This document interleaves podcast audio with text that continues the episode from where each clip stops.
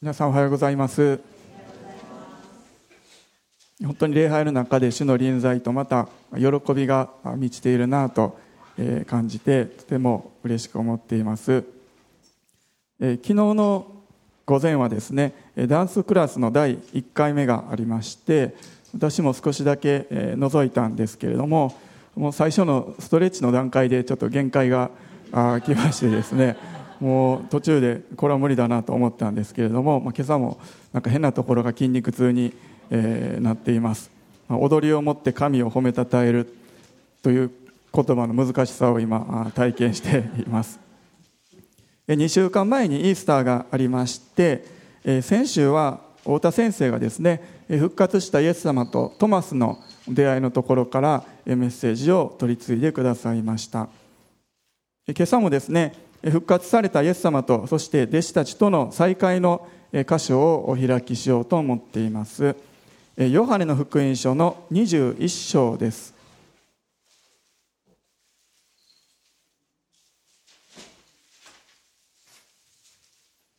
このヨハネの福音書の21章はですねとても特徴的なというか不思議な章だなと思うんですね。皆さんよく映画とかご覧になるでしょうか？私はですねもう最近見るとすればもうドラえもんとか、えーまあ、そういう子供向けの映画ばっかりなんですね。で、えー、例えばドラえもんですと最後にこう悪者を倒して、えー、ハッピーエンドになってすると最後にこうエンディングの、えー、歌が流れ始めてこうクレジットですね名前がこうずらっと、えー、流れていく。でその横でですねちょっとしたこう映像が流れるわけなんです。えー、後日談というかですねその後どうなったのか、えー、ドラえもんたちが無事地球に帰ってきた、まあ、その様子とかが、えー、こう流れてきて、まあ、ほっこりとするような映像がですね流れるような、まあ、映画ってそういうことあると思うんですね。で、まあ、このヨハネの福音書21章というのもですね本当にそのような雰囲気の章だなと思わされるんです。この手前の20章の最後にはですね20章の31節はこれらのことが書かれたのはイエスが神の子キリストであることをあなた方が信じるためでありまた信じてイエスの名によって命を得るためである。めでたしめでたしと。なんかここでですねもう終わってしまいそうな、まあ、そんな説なんですけれどもでも続けて21章が続いていくわけなんです。ですので何かえエピローグ的なというかですねなんかそんな雰囲気のショーだなと思わされます。でしかもですね場面設定がガリラヤ湖ガリラヤ湖の湖畔ということで、まあ、それも頭にこう思い浮かべてみると美しい何か景色が思い浮かば思い浮かぶようなそのような場面です。弟子たちはそこでイエス様と再会して過去のいろんな出来事を思い出しながらいろいろあったけれどもでも全て回復されてあがなわれてイエス様と共にもう一度歩みが始まっていく。そのような感動的な場面が21章なんです。今朝はこの箇所の中からペテロとイエス様の会話を中心にですね過去の出来事とも比較しながら見ていきたいと思っています。21章の15節から17節をはじめにお読みします。彼らが食事を済ませた時イエスはシモン・ペテロに言われた。ヨハネの子シモンあなたはこの人たちが愛する以上に私を愛していますか？ペテロは答えた。はい主よ。私があなたを愛していることはあなたがご存知です。イエスは彼に言われた。私の子羊を飼いなさい。イエスは再び彼に、ヨハネの子シモン、あなたは私を愛していますか？と言われた。ペテロは答えた。はい、主よ。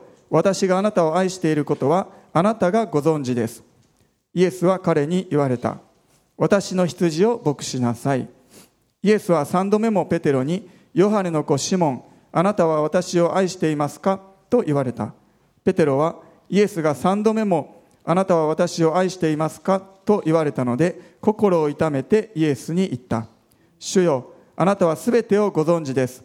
あなたは私があなたを愛していることを知っておられます手前の14節までのところではイエス様の言葉に従って船の右側に網を下ろすと大量の魚が取れたそのような奇跡について記されています実はですねペテロたちが最初イエス様に従った時も同じように大量の奇跡があったんです。ですので最初にイエス様に出会った時のことを思い起こさせるような奇跡だったんです。でもですねそのような奇跡があった後ペテロにはどうしても心に引っかかってた出来事がまだあったんです。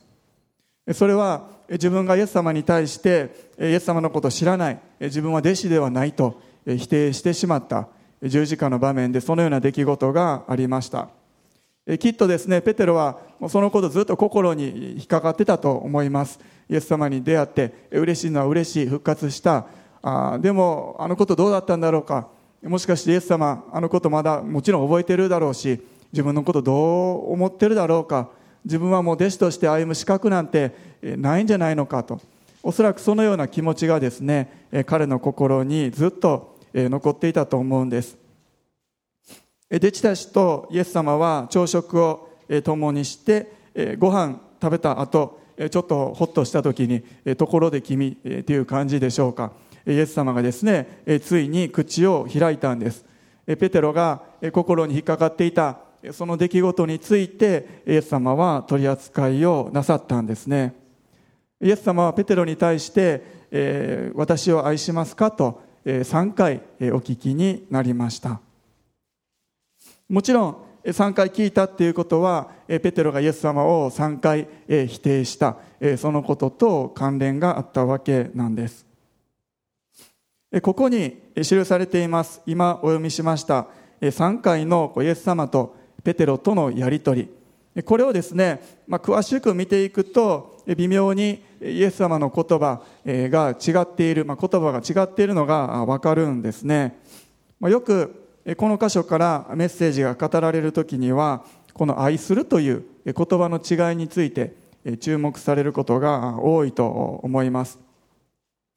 ギリシャ語にはですね愛するっていう言葉アガペフィレオエロスエストルゲーと4種類あるそうです。15節でイエス様がペテロに「私を愛しますか?」と聞かれた時にイエス様はアガペという言葉を使われたんですね。アガペ神様からの愛与える愛。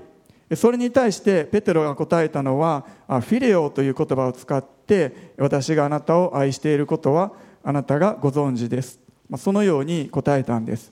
フィレオっていうのは兄弟の間の愛です。16節の2回目も同じようなやり取りが続きます。アガペの愛で愛しますか？イエス様聞かれてペテロはフィレオの愛で愛しますと答えたんです。3回目はですねイエス様の方からフィレオの愛で愛しますか？と聞いてペテロはこのフィレオの愛で愛しますとそのように答えた。このようにですね言葉を見ていくと微妙な違いがある。それをどう捉えるかということです。ここにですね私たちはえペテロそして私たち人間のこの限界というものもえ見ることができると思います。つまり私たちは自分の力ではアガペの愛で愛していくことなんてできないんですね。ただですね実はもともとイエス様とペテロが会話していた時はおそらくギリシャ語じゃなくてアラム語であった可能性が高いそうなんですね。アラム語っていうのはヘブル語の兄弟のような言葉です。ですのでもともとギリシャ語で話したのでないのであれば、まあ、そこまでえー、言葉の意味に、えー、こだわる必要もないかもしれないです、えー、ギリシャ語ではですね同じような意味の言葉を続けて、えー、使用すると、まあ、そのようなこともあるようです。ですので、まあ、そこまで言葉に意味はなくてただ同じような意味の言葉を続けて強調したと。そのようにも取ることができると思います。同じようにですね羊という言葉も注目してみると15節では子羊となっているんです。子羊を飼いなさい。16節と17節では羊となっているんですね。このような違いもあります。子供の羊大人の羊。また15節では飼いなさいとなっているのが16節では牧しなさい。17節ではまた飼いなさいと戻っているんですね。このように見てみると微妙な言葉の違いというものはあるんですけれども私個人の見解としてはむしろあんまりこのような微妙な言葉の違いを見ていくよりもむしろですねイエス様が3回同じことを問われた。そしてペテロも同じように3回答えたというその事実ですね。むしろそっちの方に注目したいと思うんです。イエス様は3回も聞く必要があったのか。もちろん1回でもよかったかもしれないです。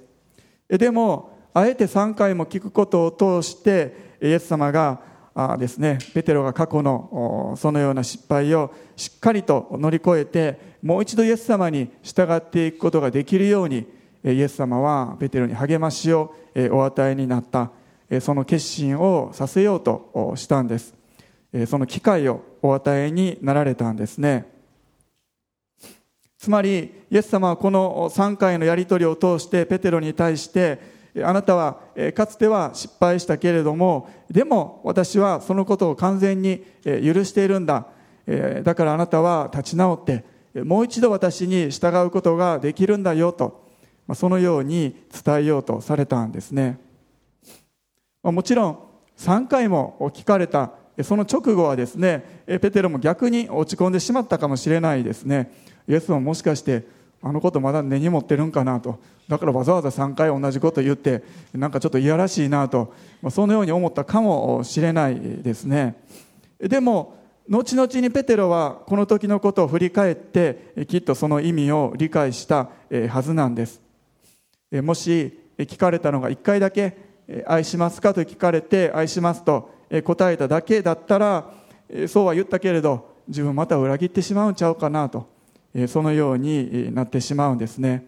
ですので3回問われてでも3回答えていくこのプロセスがペテロにとっては必要だったんです。イエス様は確かに3回もですね私の子羊を飼いなさいとそのように言われたんです。子羊を飼いなさい。もしイエス様がペテロのことを許していなかったらまあ、そのようなことを言うはずないんですね、え、許して信頼しているからこそ私の羊を飼いなさいとイエス様はそのように言われたんです。つまりイエス様はペテロのその失敗も完全に許しておられてそしてペテロに対して信頼していた。ペテロがこれから羊を飼うことができるとそのことを信頼してそのようにイエス様は言われたんです。イエス様は私たち一人一人に語ってくださいます。そしてそれぞれに必要な励ましというものを与えてくださるんですね。トマスにはトマスの励ましが必要だったんです。またエマオの途上そのようなストーリーもあります。その2人にはその2人に必要な励ましがありました。きっとですね福音書には記されていないけれどもイエス様がいろんな人に出会った。そして励ましを与えたという出来事はあったはずなんですね。イエス様はそれぞれに必要な励ましというものを与えてくださいます。私たちにもそれぞれ必要な必要としている励ましというものがあってイエス様はそれを与えてくださるんですね。私もちょっとした励ましを受け取ることがよくあります。えちょっとしたプレゼントをいただいたり手紙をいただいたりまた一声かけてくださる、まあ、そんなことで本当に励まされたりするんですね、え皆さんもそのような経験あると思います、え他の人だったら、え、大したことないことかもしれないけれども今この自分にはその励ましが本当に必要だったんですという、まあ、そのような励ましというものを私たちも受け取ることがあるんですね、主は私たちのことをご存知で本当に必要な助けの手励ましを与えてくださいます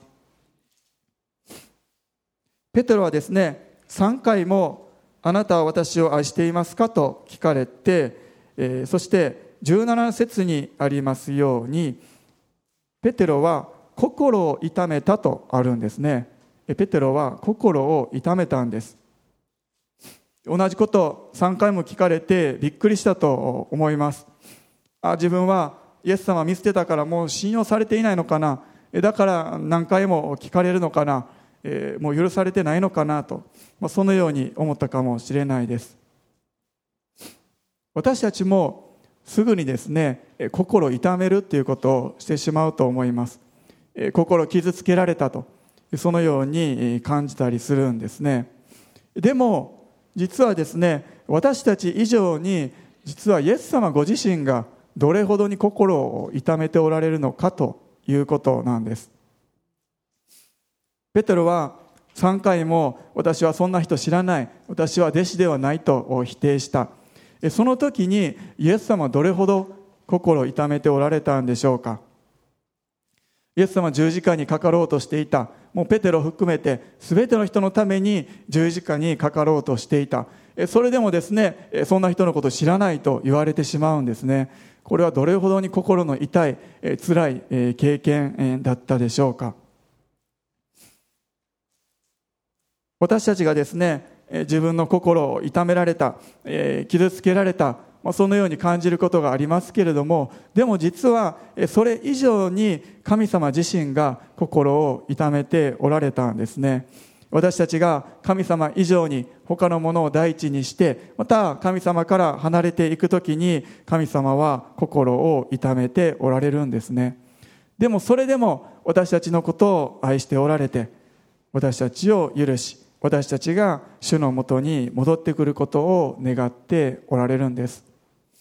ですので私たちはですね本当に神様に対してまた人に対してもすぐに傷ついた心を痛められた自分は本当に惨めだそのような思いを持つのではなくてそうではなくて自分の罪のために十字架にかかってくださったイエス様のことを本当に思ってイエス様に感謝したいんですね。イエス様の心の痛みに比べたらですね3回同じことを聞かれたペテロの心の痛みそれはどれほどちっぽけなものだったでしょうか。そして最も大切なのはこの問いかけの意味ですけれどもイエス様は2つのことを主に問いかけされました。一つは私を愛していますかという問いかけです。イエス様はですね私を信じますかとは言われなかったんです。またですねいきなり私に従いますかとそのようなこともお聞きになりませんでした。愛しますかと言われたんですね。ですので従うよりもまず愛するということ。それが先に来るんです。そこから従うということが生まれてくるんですね。これは本当に私たちにとっても大事なことだなと思わされます。まず愛するということ。もうそれなしにですねただ従うだけだったらちょっと辛いことがあった時にあすぐにイエス様無理ですとそうなってしまうんですね。また義務的になってしまうこともあります。もしくはなんか奴隷のようにいやいや従うそのようになってしまうんですね。そうではなくてまずイエス様を愛するということ。それが先に来るんです。むしろ本当にイエス様を愛するそこからイエス様への従順というものが生まれてくるんです。そしてなぜ私たちがイエス様を愛することができるのか。それもですねまずイエス様が私たちのことを愛しておられて完全に許して受け入れてくださっているそこが出発点となるんです。ペテロがイエス様を否定3回する前にイエス様言われたんですね。今夜鶏が2度鳴く前にあなたは3度私を知らないと言います。そのような予言をされました。でこの予言というのは4つの福音書すべてに記されています。今朝はですねざっとですけれどもその4つの箇所を順番に見たいと思っています。まずはマルコの福音書です。マルコの福音書の14章の29節から31節。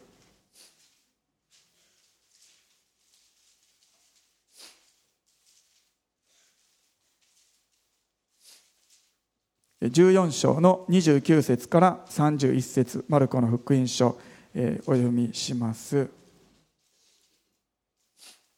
するとペテロがイエスに言った。たとえ皆がつまずいても私はつまずきません。イエスは彼に言われた。誠にあなたに言います。まさに今夜鶏が二度鳴く前にあなたは三度私を知らないと言います。ペテロは力を込めて言い張った。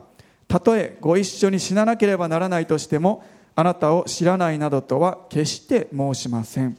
皆も同じように言った。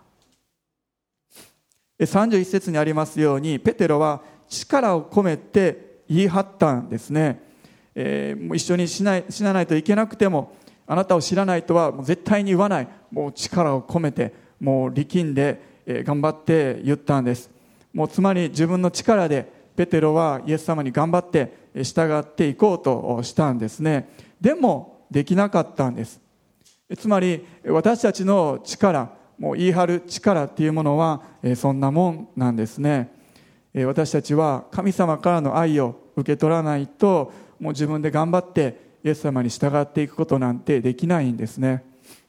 自分の力がどれぐらい弱くてもうすぐ変わってしまうものなのかっていうのはもう私たちがですねもう自分が一番知っていると思います。ここを読んでいや自分やったら従えたのになと思える人なんて、まあ、おそらくいないと思うんですね。第一ヨハネの4章の19節。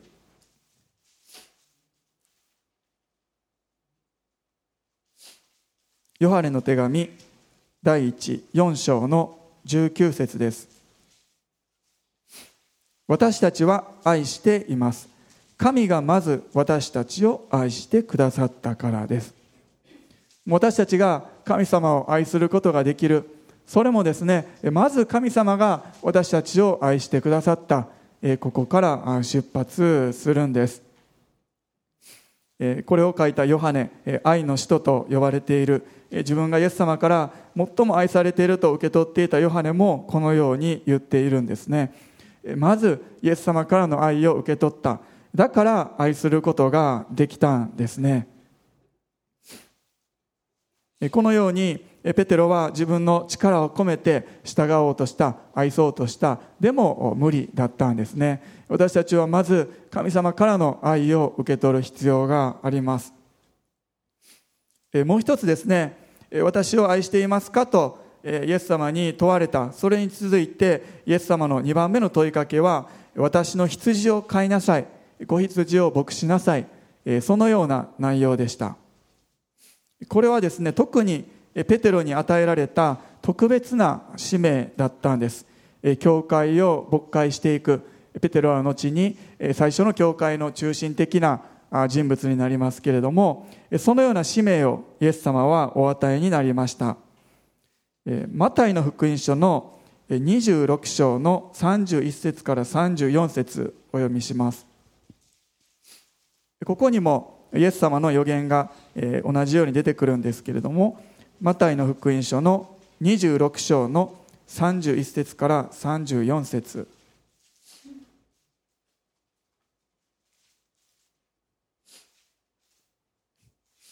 その時イエスは弟子たちに言われた。あなた方は皆今夜私につまずきます。私は羊飼いを打つ。すると羊の群れは散らされる。と書いてあるからです。しかし私はよみがえった後あなた方より先にガリラヤへ行きます。するとペテロがイエスに答えた。たとえ皆があなたにつまずいても私は決してつまずきません。イエスは彼に言われた。誠にあなたに言います。あなたは今夜鶏が鳴く前に三度私を知らないと言います。同じような箇所ですけれども、まあ、今朝はですね同じような箇所4箇所ペテロのなんか失敗ばっかり同じところを読んでですねペテロかわいそうやなとちょっと思いますけれどもでもここを読んでみると特徴的なのは手前でですねイエス様は言っているんですね。私は羊飼いを打つ。すると羊の群れは散らされる。これゼカリア書からの引用になります。つまり羊飼いであるイエス様が捕らえられた時撃たれた時に羊である弟子たちは皆逃げてしまった。このことをイエス様は言っておられるんですね。このことをですね念頭に置きながらもう一度ヨハネ21章の私の羊を飼いなさいというイエス様の言葉そこを重ね合わせてみるとですね少し思わされることがあるんですね。つまりイエス様はこのように言っているように思うんです。羊飼いであるイエス様。私が撃たれた時に羊であるあなた方弟子たちペテロあなたも含めてみんな逃げていってしまった。ペテロあなたはやがて私のように人を導いて人を牧会するようになる。私の羊を飼うようになるんだと。でも私があなたたち弟子たちに裏切られた。弟子たちが逃げていったようにあなたもまたあなたの弟子やまた教会の人々、えー、牧している人々があ逃げていったり、えー、裏切られたり、えー、そういうこともあるんだ。とでもそれでも私の羊を飼いなさいと。私があなたを許したようにあなたも人々を許してあなたも羊を飼い続けなさい。私の羊を飼いなさい何かそのようなですねイエス様の思いというか願いを私は感じるんですね。イエス様が裏切られたように私たちもそのような経験をする。人々がまた羊が逃げていってしまう。そのような犠牲を払うこともある。でもそれは私たちがイエス様と同じ道を歩んでいるからこそなんですね。この言葉というのはペテロに特別に語られた言葉です。彼は教会の中心的なリーダーとなっていきます。その中で彼もまた羊が逃げていくような裏切られるようなそのような経験したはずなんですね。でもですねこれペテロだけではなくて本当に私たちにも語られている言葉と私たちは受け取りたいんですね。イエス様は私たちにも私の羊を飼いなさい牧しなさいそのように願っているんです。もう一度ヨハネの福音書の21章に戻りまして18節と19節お読みします。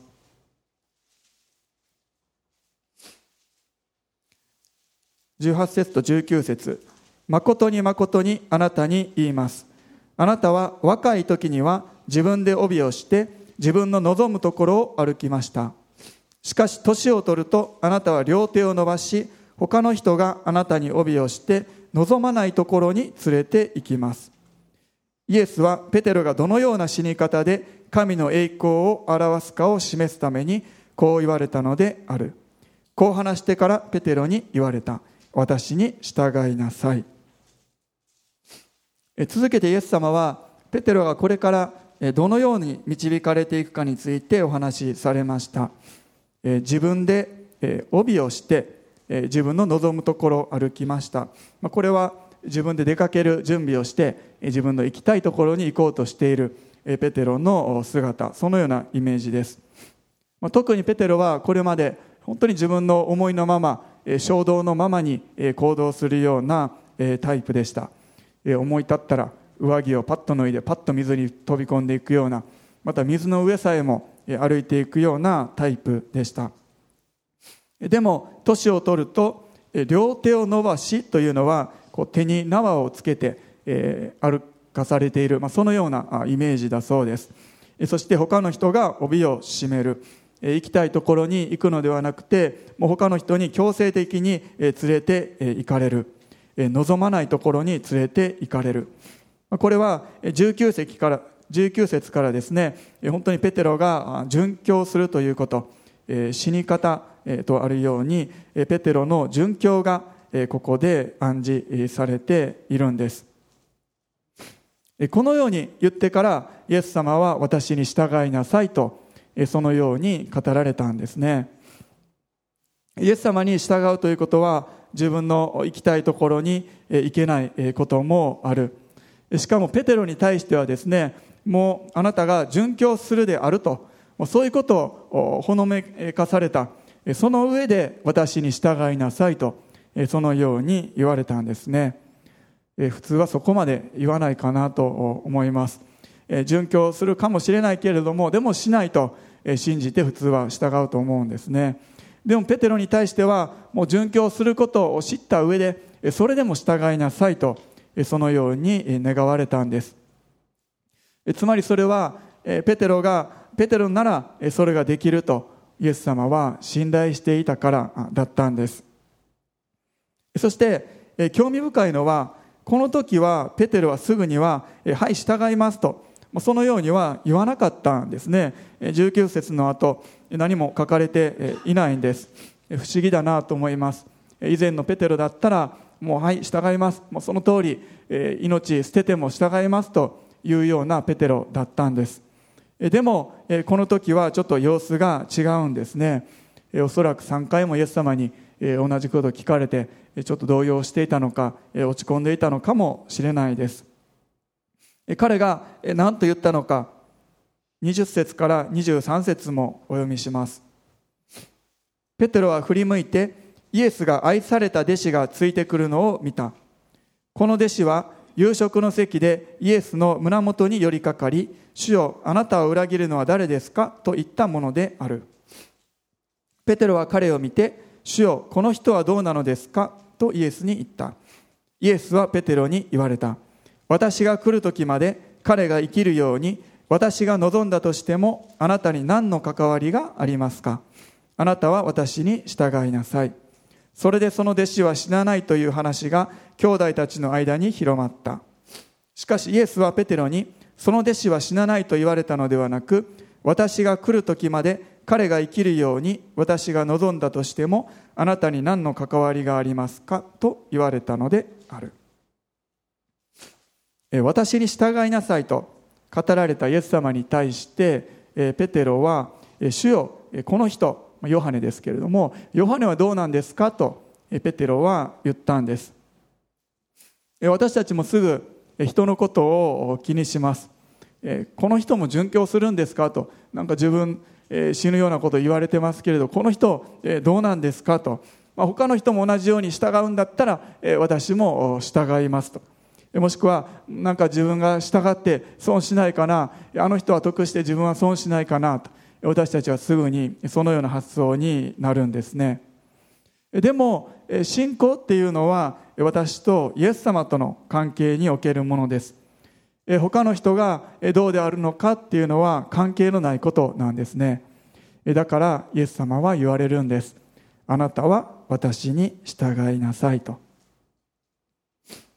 この時のペテロちょっとペテロらしくないなとも思います。イエス様だと分かった途端に水に飛び込むような男なんですね。イエス様が捕まる時にはいきなり大祭司のしもべに剣で切りつけた。そのようなこともありました。他の人の行動を気にするようなタイプではなかったはずなんですね。でもここへ来て彼は他の人のことを気にしてしまったんです。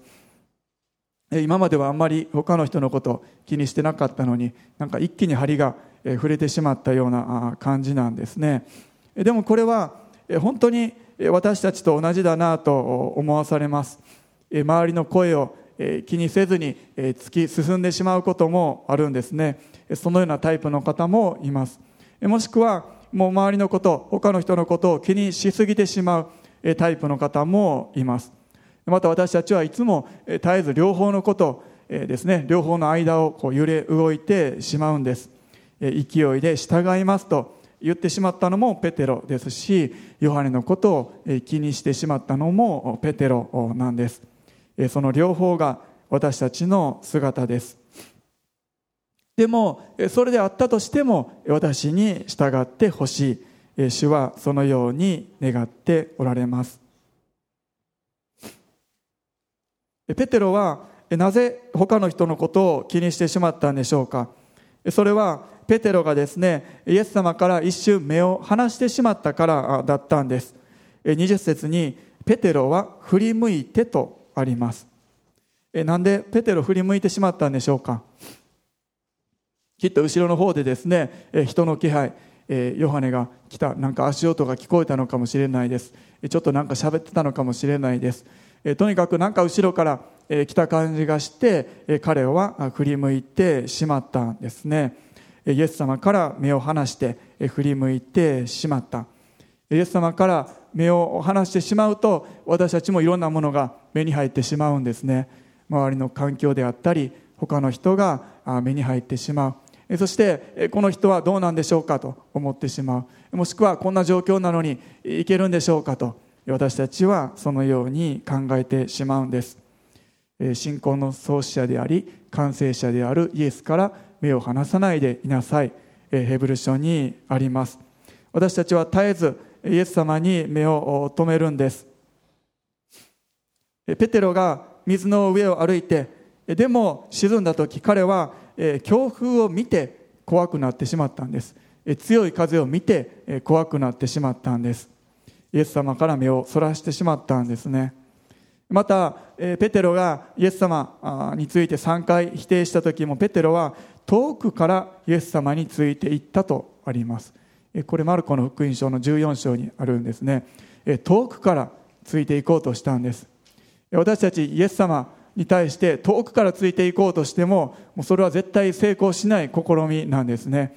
なんかあんまり近づきすぎてもいろいろ大変だからちょっと程よい距離を取りながらイエス様についていこう。教会との距離も程よい距離でちょっと離れるぐらいがちょうどいいかなと。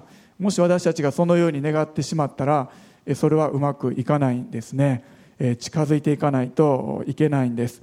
そして絶えずイエス様に目を留めるんです。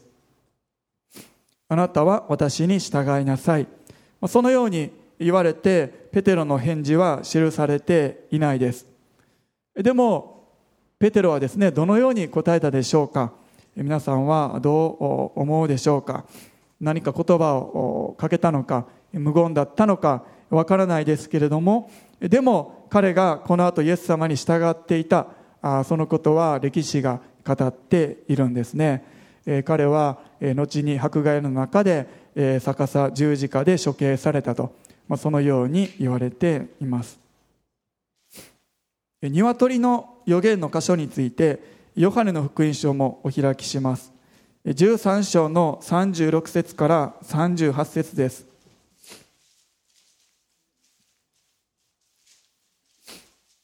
13章の36節から38節。シモン・ペテロがイエスに言った。主よどこにおいでになるのですか？イエスは答えられた。私が行くところにあなたは今ついてくることができません。しかし後にはついてきます。ペテロはイエスに言った。主よなぜ今ついていけないのですか？あなたのためなら命も捨てます。イエスは答えられた。私のために命も捨てるのですか？誠に誠にあなたに言います。鶏が鳴くまでにあなたは三度私を知らないと言います。この時ペテロは命も捨てますと言いました。でもイエス様はご存知だったんですね。この時のペテロはまだそこまでの信仰には達していなかったんです。でもイエス様は言われたんです。今ついてくることはできないが後にはついてくると。そのようにイエス様は言われたんです。後には。この後にはというのがこのヨハネの福音書の21章以降だったんです。彼はイエス様の言葉の通り後にはついていくことができたんですね。イエス様は本当に私たちのことをご存知なんです。ですので過去に従うことができなかったとしてもでも何度も何度も私に従いなさいとそのように語ってくださいます。そして私たちはその呼びかけに応えることができるんですね。たとえ過去ついていくことができなかったそのような経験があったとしても私たちは後には従っていくことができるんです。そのことをペテロは力強く私たちに対して証しをしています。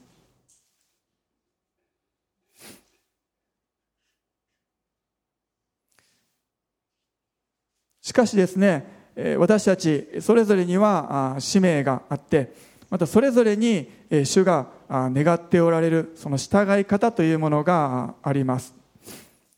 先ほどイエス様は私が来る時まで彼が生きるように私が望んだとしてもあなたに何の関わりがありますかとそのように言われました。つまりそれぞれにイエス様が望んでおられることがある。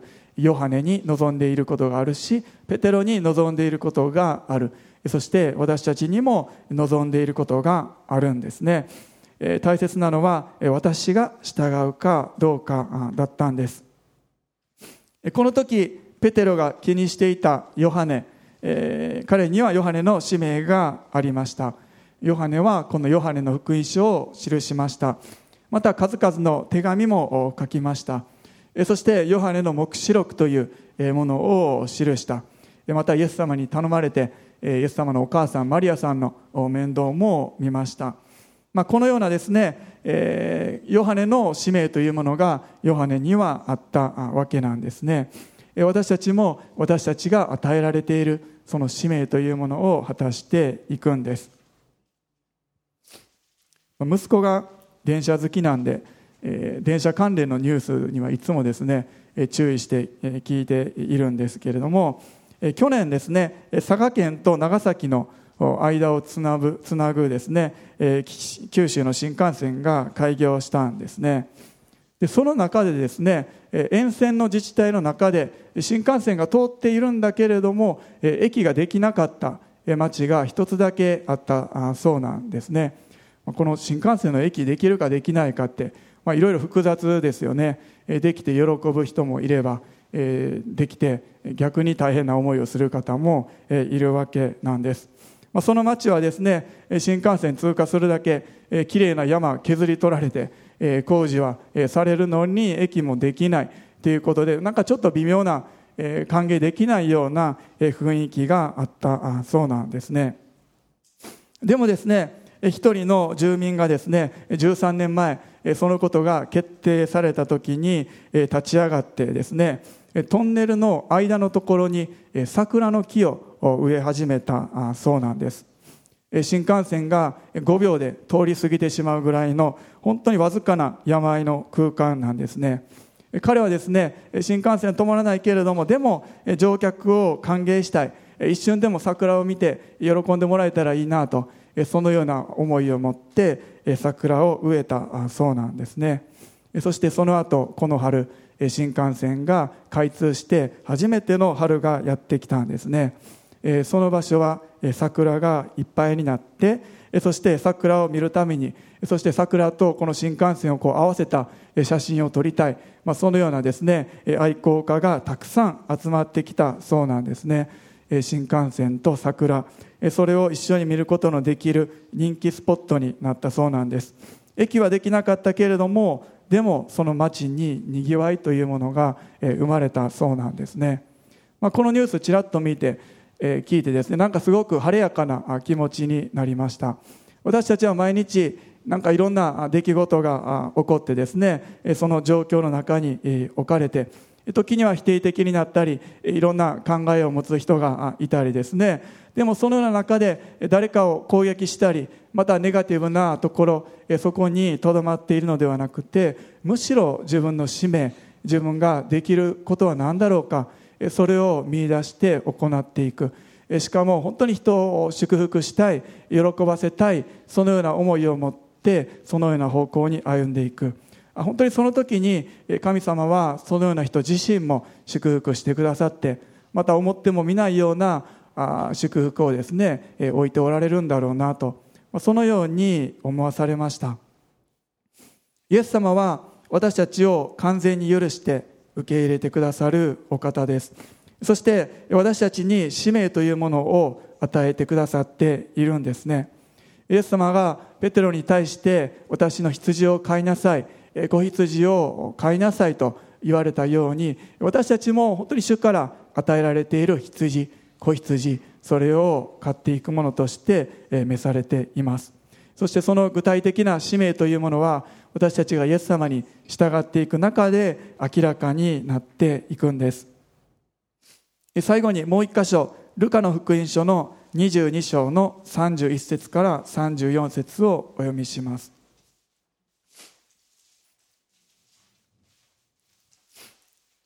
ルカの22章の31節から34節です。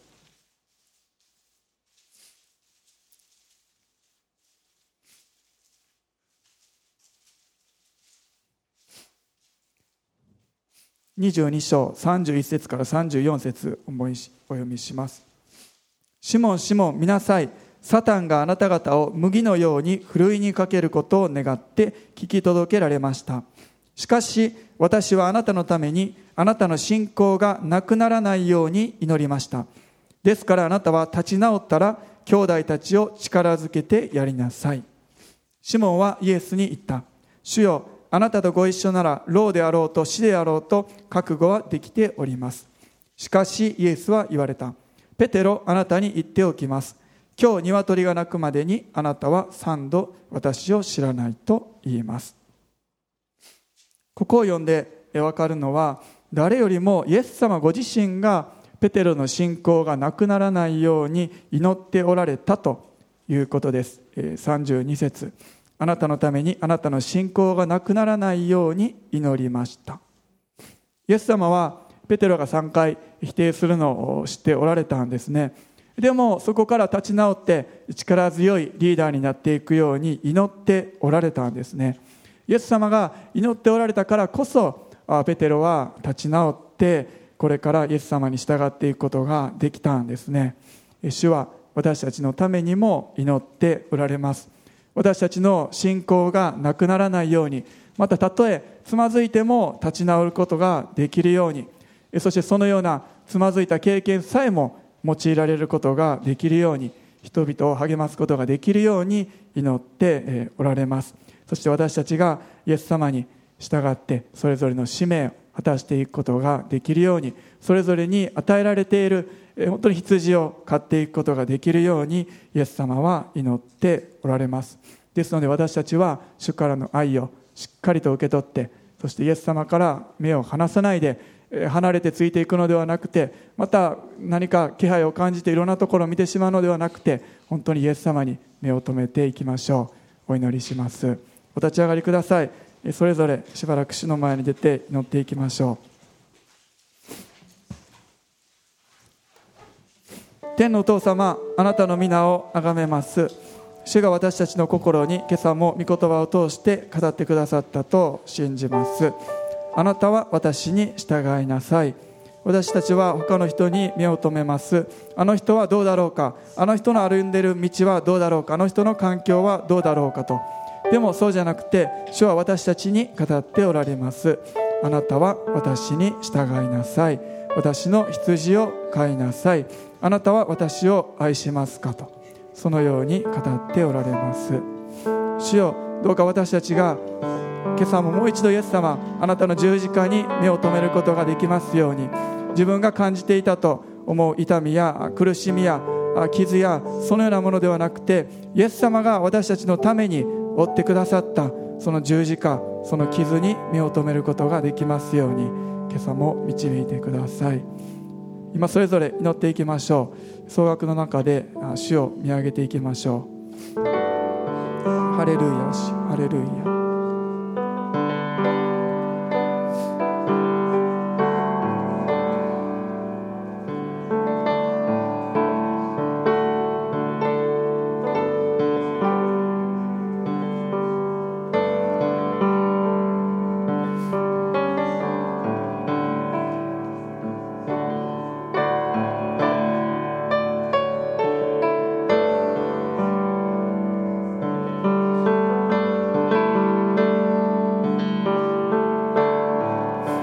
心開いて主の前に出ていきましょう。神の子供としてまた本当に悔い改めることがあれば主の前に差し出してまたいろいろな思いを主に委ねていきましょう。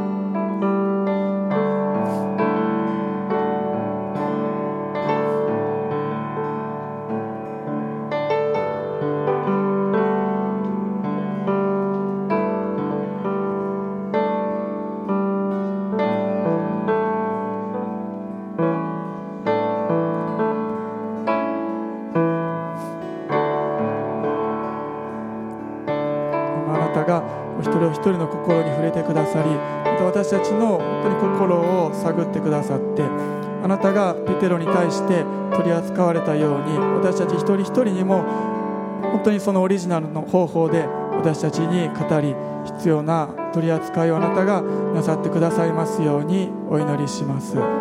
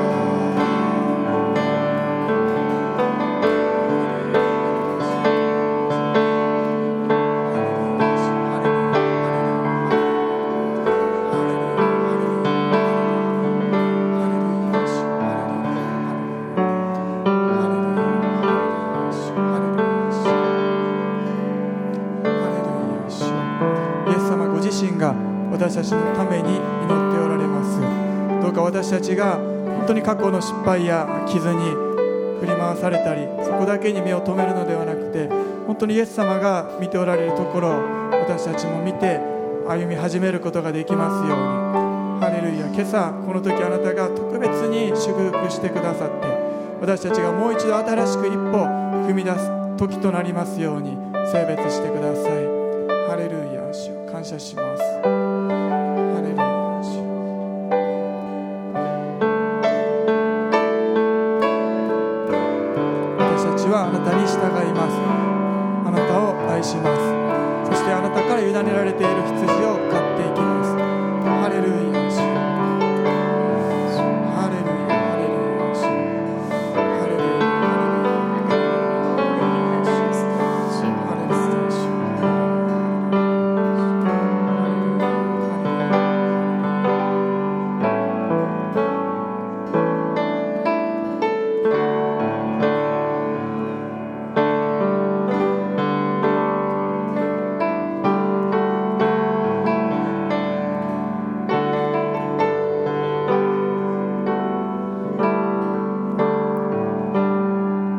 一度賛美しましょう。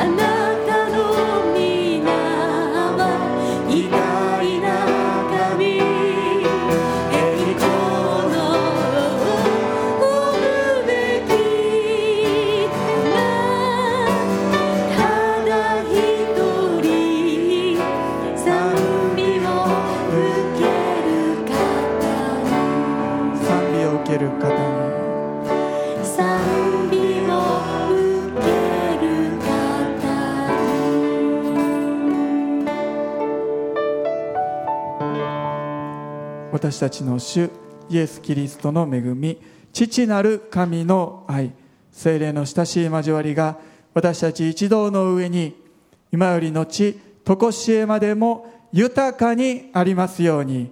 アメン。